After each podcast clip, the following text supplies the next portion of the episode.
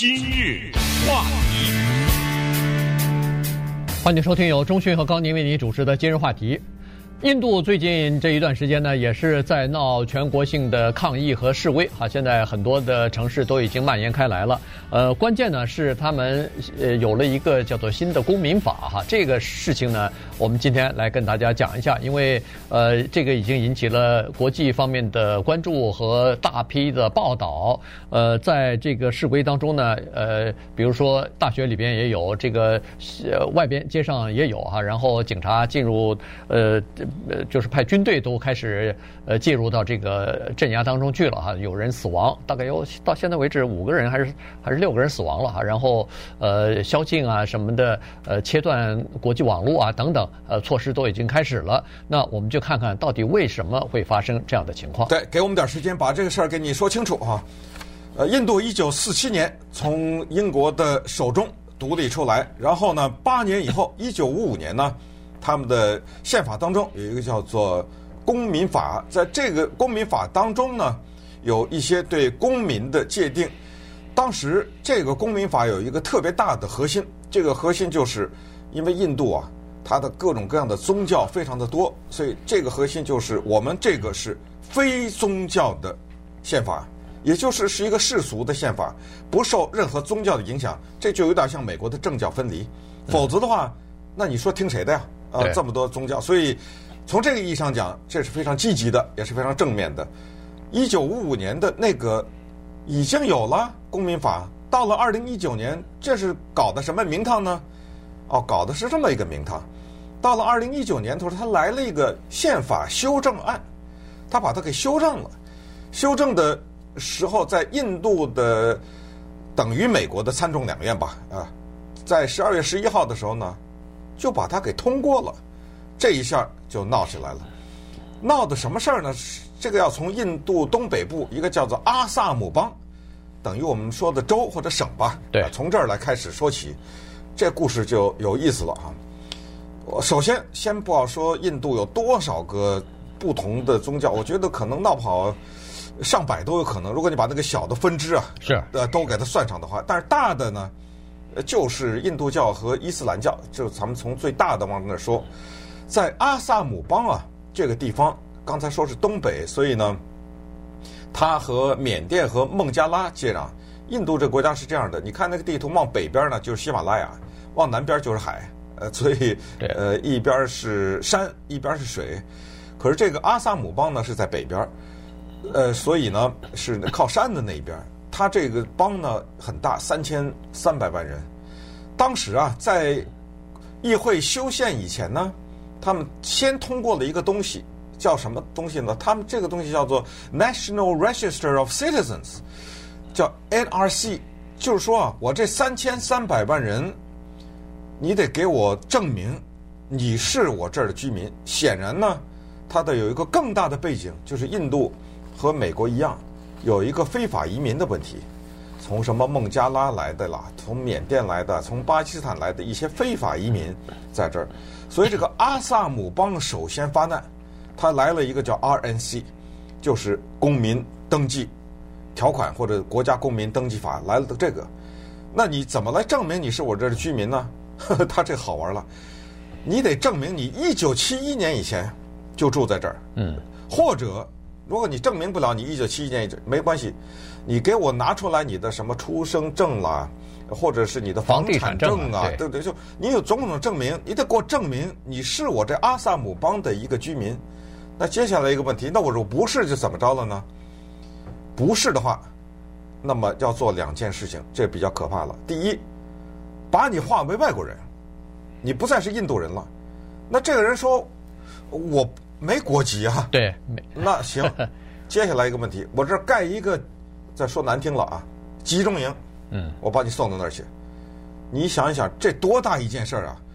这种人就拿不出证明自己是阿萨姆邦的人，大概两百万左右，其中很大一部分是伊斯兰信徒，也有一部分印度人啊，印度教的人，但是很大一部分伊斯兰教信徒。好，那现在你就明白了这个修宪的基础。结果从阿萨姆邦这儿开始向全国发展，就。变成了议会的这个修宪，你想想能不闹吗？而且现在闹的是这样，印度教的人也闹，伊斯兰教人也闹，呃，大家全都在抗议，所以显然这跟那个香港的反送中很像，就政府失策了，在这个问题上。呃，这个情况就是这样子，两百万人如果失去他们的国籍的话，也就是说他们没地方去了，要到这个恨不得到集中营去了啊，这个对他们来说是没法接受的。可是问题在啊，这个刚才说的这个阿萨姆邦啊，它实际上是。这是两百万人，大部分都是就是生活在非常贫困的这种状态状态之下，很多家庭都是不识字的，都是文盲，所以你让他保留着这个家里边的什么出生记录啊，保留自己家里边，他们可能都没有房产啊，所以在这种情况之下，他非常难拿出来。什么文件可以证明自己？还要通过公民考试呢？啊，对，还还需要考试啊，所以字儿都不认识，我考什么试啊？所以这个是特别麻烦的一件事情。嗯、当然，这个为什么要修改宪法呢？当然，这个政府还和那个总理莫迪啊是说的，呃，蛮清楚的。他们当然有冠冕堂皇的理由，说我们要保护那些，比如说在其他的国家啊，孟加拉呀、缅甸啊、巴基斯坦啊受迫害的那些少数。族裔的有宗教，就是他们的这个宗教信仰是少数，不是多数啊，不是什么印度教或者是伊斯兰教受到迫害了，所以我们要保护他们。呃，于是要进行一番清理。这次的公民呢，这个登记啊，完全是看你的宗教。嗯，以前咱们说过了，一九五五年的那个在宪法里头提倡的是不管你的宗教信仰，现在是。就看你的宗教信仰，对，而且伊斯兰教不在这个宗教信仰之内，原因是他说在孟加拉、在巴基斯坦，伊斯兰教是主要的宗教啊，你在那儿不会受到迫害啊，嗯。所以呢，他用这个名义呢，就等于是来重新进行一次登记。那么其实背后的真正原因呢，大概也有对这些伊斯兰教徒的呃，就是担忧或者是不信任啊，因为在这个。呃，印度啊，有很多的历史原因吧。他们的这个政府呢，其实对呃国内的穆斯林的民众呢，是就是至少对他们对这个国家的忠诚度方面呢，是有所怀疑的。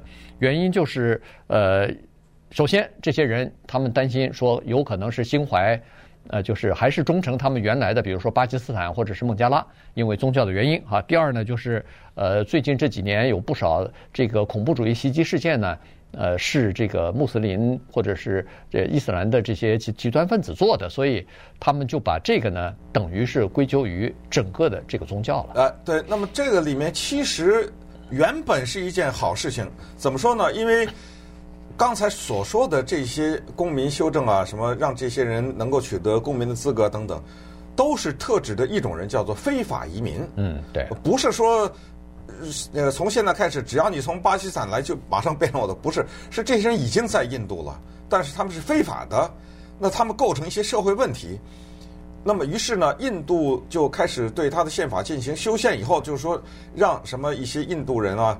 呃，还有一些什么锡克教的教徒啊，对，呃，佛教的教徒啊，伊斯兰教啊，伊斯兰啊不，是伊斯兰教，就是基督教什么都是，希腊教啊，拜火教啊，基督教啊，就这些教都是在刚才上述的那些国家受迫害的。这里含有印度教的信徒，因为我一个印度教的信徒，我在巴基斯坦的伊斯兰教的国家，我可能受迫害嘛，对不对？他列了六大宗教，白纸黑字写在这儿，是我保护这些人，你。到了印度来，你提交一些证明，说你在你那个国家受到宗教迫害，立刻我就把你变成我的印度公民。这个，呃，美国的非法移民要听到以后也会很很高兴啊，对不对？就是说很多人可以利用这个理由，可以把自己变成美国公民。但印度呢，一开始看似他的初衷是一件好事，结果人家伊斯兰教信徒说，呃，首先。我在我的国家不受迫害这件事，你是个假设，对不对？再一个，我在我的国家不受迫害，我怎么到你这儿就受迫害了？嗯，对，呃，所以主要的闹起来的是这样的一些人。但是反过来，在阿萨姆邦的印度教的人呢，他们也上街游行，因为他们说你这样的话，你让莫名其妙的一些人变成我们永久居民了，变成我这永久居民了，我不喜欢这些人啊！你怎么会让他变成永久居民呢？所以这个里外不讨好了这件事情。那稍等会儿我们再看一看，呃，现在在印度闹成什么样子，以及他这个总理莫迪，其实他当时是选举的时候已经露出了一些迹象。对，呃，他想让宗教干预现在国家的政策。今日话题。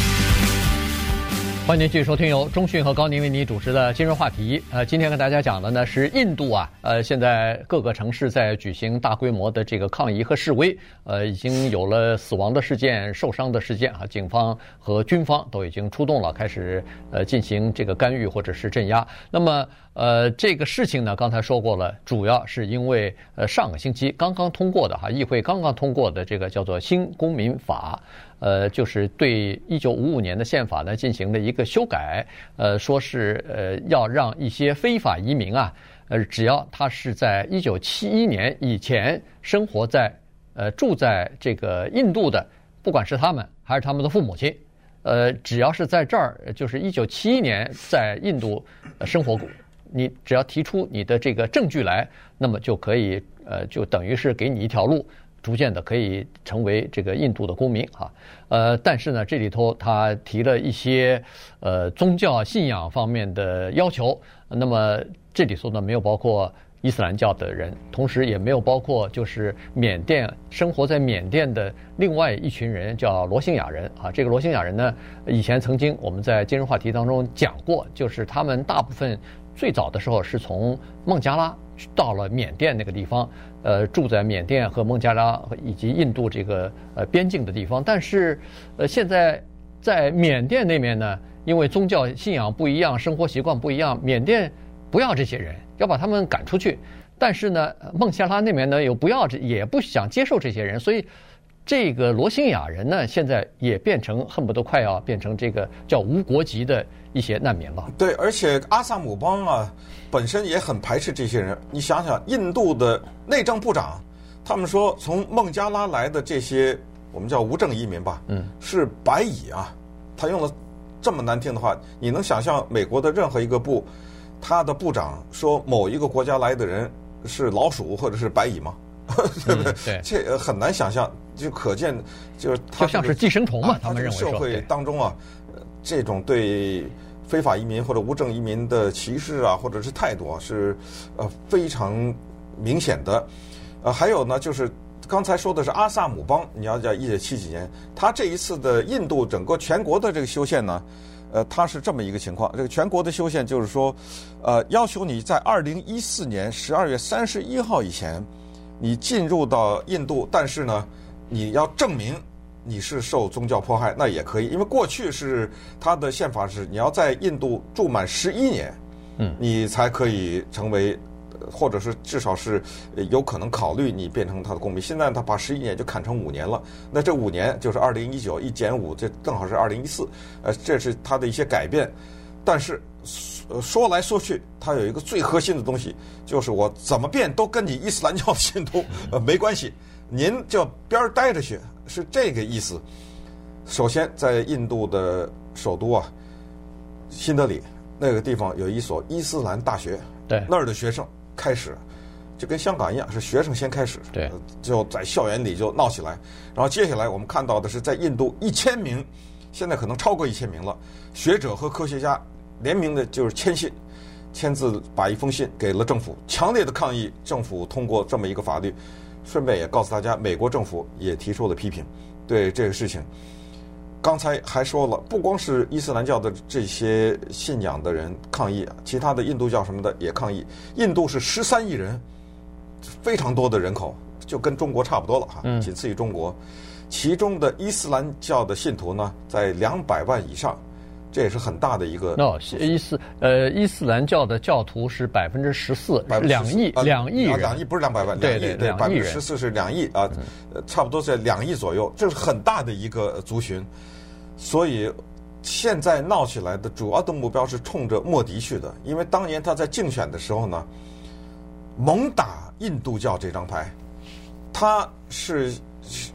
非常的清楚，在他的国家，印度教的信徒是占绝大多数。嗯，他靠着一个民族主义和印度教的这个这么一张牌呢，就再次的得了连任。对，所以他接下来采取的一些动作，这个就被理解为他试图想用一个教来去驱赶另外一个教的一个动作，对，就是伊斯兰教。因为在印度呢，他百分之八十的人是印度教的，所以呢，他打这张牌是有很多的人支持的啊，这个是可以肯定的哈。然后呢，人们现在担心，包括那些学者啊，那些这个呃，就是科学家什么的，他们是担心呃，印度逐渐的想要改变他们现在叫做世俗的这个地位，逐渐的要变成一个叫做神权统治的一个国家，那这个呢，很多人都不愿意，包括有一些印度教的这个民众，他也不愿意啊。所以呢，这个就是为什么除了呃伊斯兰教的人在抗议之外，有一些呃印度教的人实际上也在抗议，对这个事情是表示不满意的。